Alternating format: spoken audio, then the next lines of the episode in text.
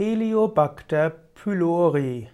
Heliobacter pylori ist ein Stäbchenbakterium, das im sauren Milieu des Magens leben kann.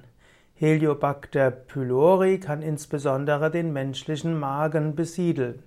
Es gab mal eine Theorie, dass Heliobacter pylori für Magengeschwüre verantwortlich ist und auch für Zwölffingerdarmgeschwüre wie auch Schleimhautprobleme.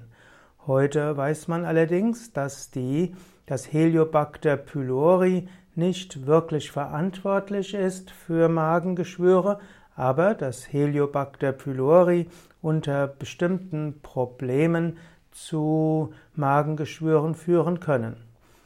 Man hat heutzutage die eine Weile hat man die Vorstellung gehabt, dass man bei Magengeschwüren Antibiotika geben solle. Vorübergehend nutzt das auch etwas, aber dann anschließend kommt die, kommen die Magengeschwüre wieder.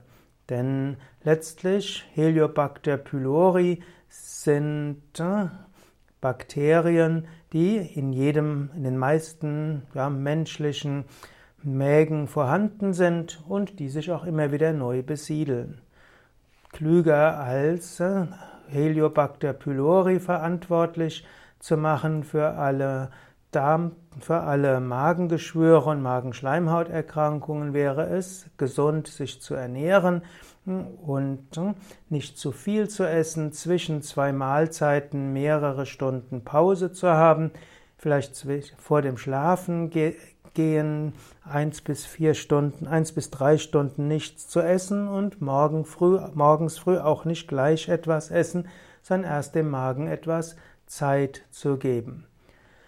Die, hm, auf diese Weise beugt man Magen- und Darmgeschwüren vor. Natürlich kann man auch sagen, wenn man tatsächlich Magen- oder Darmgeschwüre hat, dann sollte man das behandeln lassen durch Arzt oder Heilpraktiker und dann kann auch einmal angezeigt sein eine Antibiotikatherapie, um Heliobacter pylori vorübergehend zu eliminieren. Oder es gibt auch die Möglichkeit, die Säurehämmer zu schlucken, insbesondere die moderneren Medikamente, die die Säure langfristig auch reduzieren. Aber eine gesunde Ernährung und ein besserer Umgang mit Stress und regelmäßig Yoga, Meditation, Tiefenentspannung und Pranayama sind, sind hoch wirkungsvoll und für die Mehrheit der Menschen eine effektive Strategie, Magengeschwüre, Magenschleimhauterkrankungen und Zwölffingerdarmgeschwüre zu verhindern.